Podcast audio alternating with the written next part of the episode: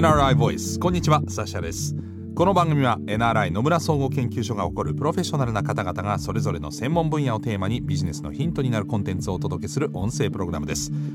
今回お話を伺っているのは金融 IT イノベーション事業本部エグゼクティブエコノミストの木内隆秀さんです。どうぞよろしくお願いいたします。よろしくお願いします。木内さんはドイツアメリカに赴任しての経済分析などエコノミストとしての職歴を重ねてまいりました。2004年に野村証券に転籍しましてグローバルリサーチ体制下で日本経済予測を担当。2012年から5年間日本銀行政策委員会の審議委員を務め2017年7月から現在まで MRI 金融 IT イノベーション事業本部エグゼクティブエコノミストとしてご活躍中でございます。えこのシリーズではポストコロナの成長戦略をテーマにお話を伺っているんですが木内さん今回はどういったお話でしょうか？はい、えー、今回はですね、まあ、財政の悪化の問題を話したいというふうに思います。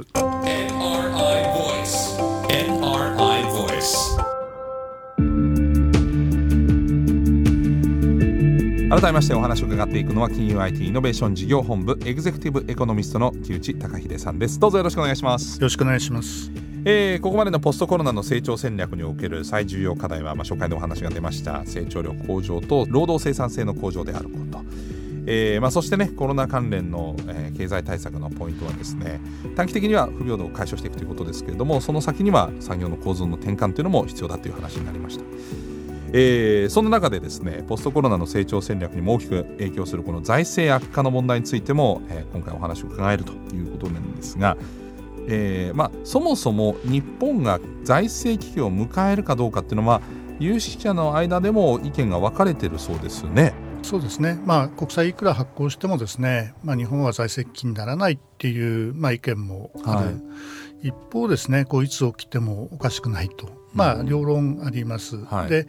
まあ、現状だとですね確かにこう近代の主要国ではないぐらいですね政府債務が増えてるんですね。はい、まあ、GDP 比と言いますと、まあ、260%台ぐらいまで、まあ、増えてきています。えー、まあ、でもこう金利は上がらないし、えー、財政危機にはなってないので大丈夫だっていう意見もですね、まあ、それなりにあるということなんですけども。ここはまあ見方は分かれてはいるんですが私はやはり、あのそんなに楽観できるものではないと思いますし、ええ、国債発行で賄うことの弊害っていうのは非常にですね大きいんだと思います。まあ目で見えない部分もありますけど長い目で見るとですね、日本経済を相当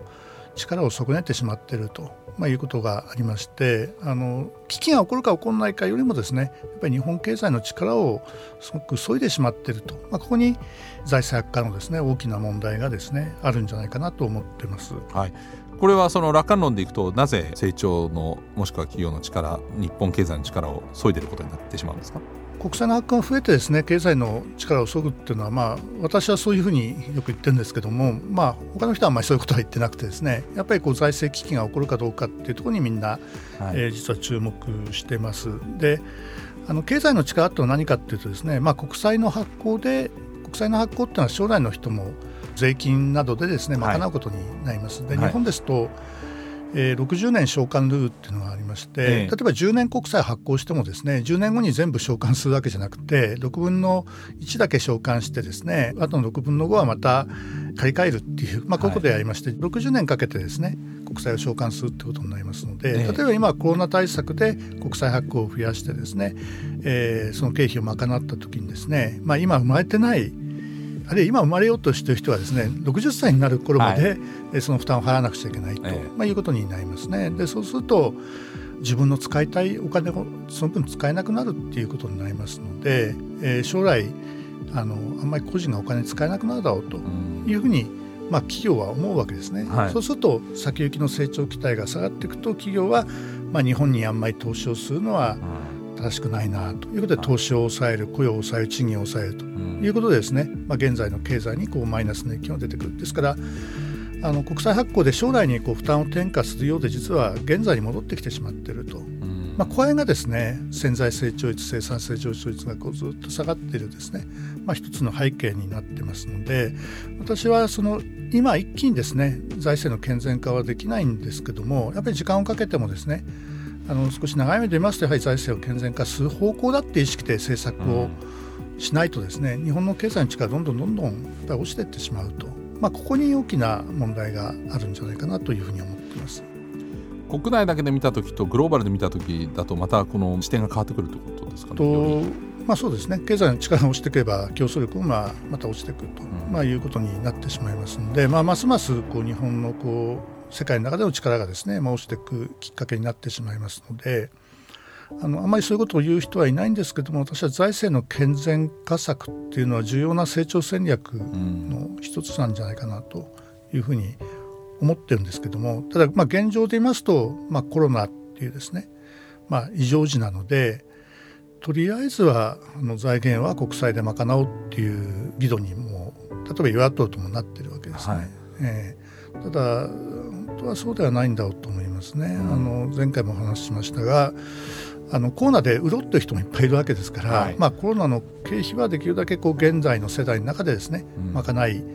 でさらにコロナ後についてはですね膨らんでしまった政府債務については例えば無駄な歳出を抑えるとかですね、まあ、増収策を図っていく消費税率の引き上げを進めていく、うん、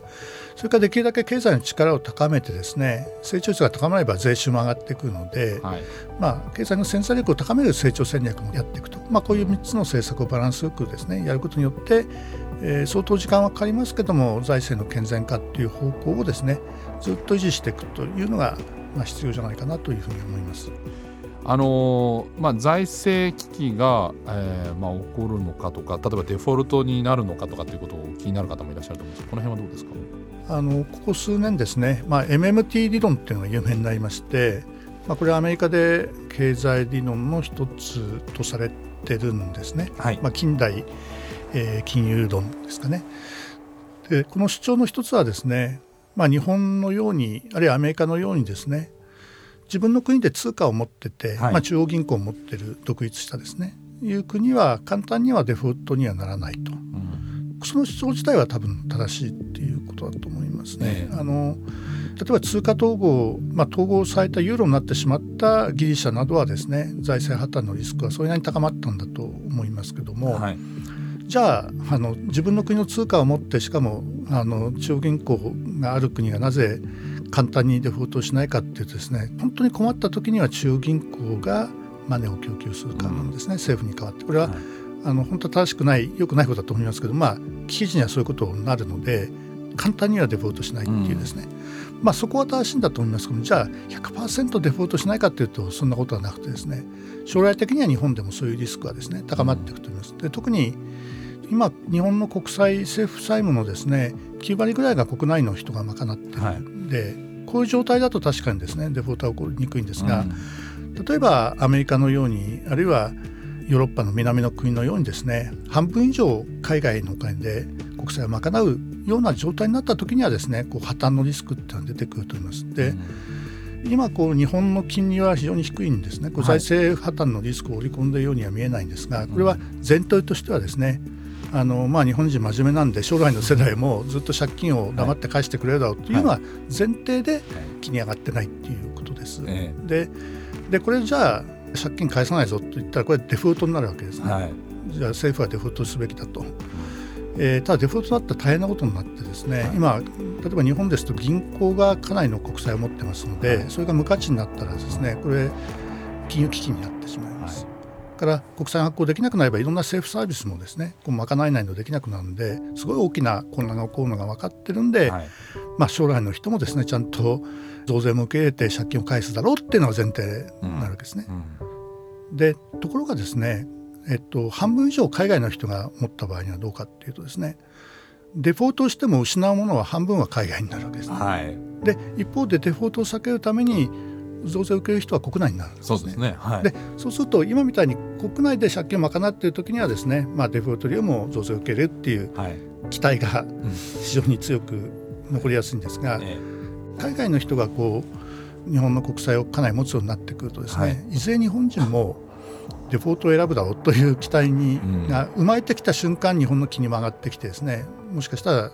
財政危機になる可能性もあるということですね。将来的にはやっぱりそういうリスクもあると、まあ、いうことなんだと思います。ですから MMT の言うように簡単に財政危機は起こらないんですけども、はい、将来的には起こるってことですし海外の人が日本の国債をもっと持つようになると一気に危機じゃないにしてもだんだんだんだん金利が上がってですねそれがこう日本経済をさらにこう損ねてしまうということはやっぱり起こるっていうことじゃないかなと思います。現状その海外の人がより国債を買うっていう方向には今なってるんですか？傾向としてあんまり進んでないですね。比較的長らくですね。10%ぐらいで収まってるんですがただこれはまあ国内でどれだけお金が不足するかにもよるわけで現状だとやっぱ企業も個人も金余りになってるんですね。ただ高齢化がもっと進んでくるとですね、うんまあ、高齢者っていうのはまあ貯蓄をもうしなくなるわけですので、はい、まあ、そういう人口動態の変化が進めば日本の個人の貯蓄率っていうのはもっと下がっていってですね。そうすると、まあ、その時点で政府がかなりのこう借金を抱えてですね財政赤字も増えている状態だと、まあ、ある意味自動的に海外のお金に頼るっていうことに、まあ、なってくるので、はい、人口動態で見ればだんだんだんだんとですね海外依存度が高まっていくという方向に向かうと思います。買う体力がないしそもそももう引退した世代が国債買うかって話ですよね。はい、そうですね。そして海外の人はもちろん金利をもっとこう金利をつけろっていう要求をまあするわけですね。すね。日本の場合で今だとまあ10年の国債の金利もまあゼロですけども、まあ、海外の人から見るとそれじゃ満足できないので、うん、まあ、俺たちに買ってもらおうと思ったらもっと金利をつけろってことになると結果的に金利が上がってくると、はい、まあ、それが大きく上がるとですねややこう財政危機のリスクもですねいずれやはり出てくるということだと思います、うん、そうですよね。日本の国債を比べた時にそれは金利が高くなければ利率が良くなければ買ってくれないですもんね。そうですね、えー、海外のお金を引きつけるためにもやっぱり金利が上がってくるっていうことで、まあ、金利が上がるとそれは政府のですね国債発行する時のコストが高まることにもなりますし、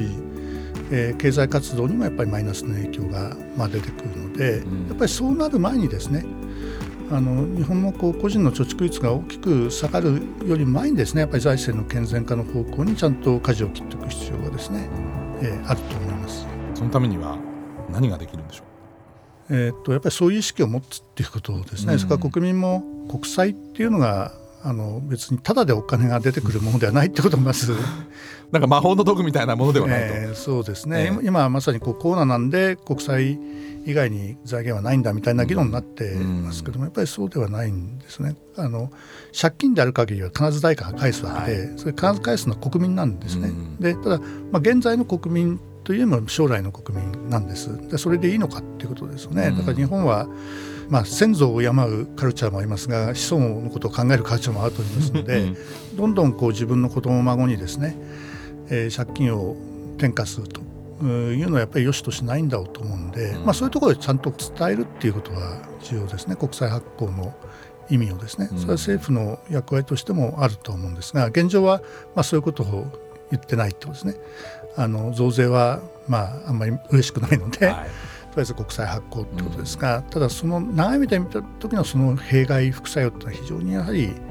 大きなものがあってですね、まあ、いずれはそういう金融市場が大きく混乱するリスクもいずれはあると思いますし、うん。えー、それがすぐに起こらないとしてもですねやっぱり経済の力を削いでいって将来に負担を転嫁したようでですね実際こう現在に戻ってきてる。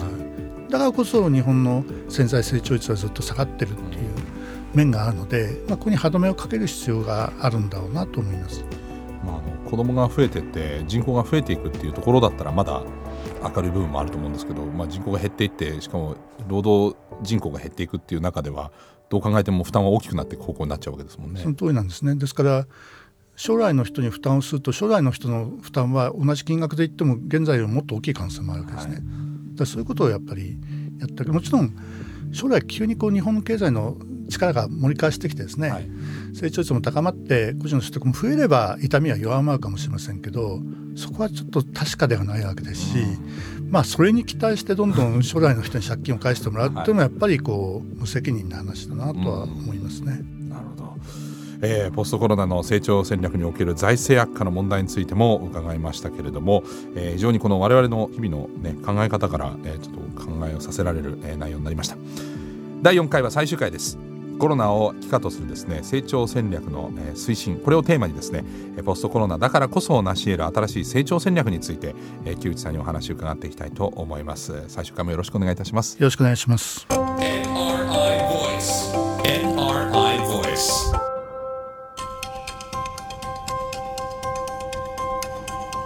NRI ボイス。この番組はアップルや Google などのポッドキャストのほか NRI のウェブサイト内からもお聞きいただけます。NRI ボイスで検索してチェックしてください。最終回も引き続き金融 IT イノベーション事業本部エグゼクティブエコノミストの木内隆秀さんにお話を伺っていきます。ナビゲーターはサシャでした。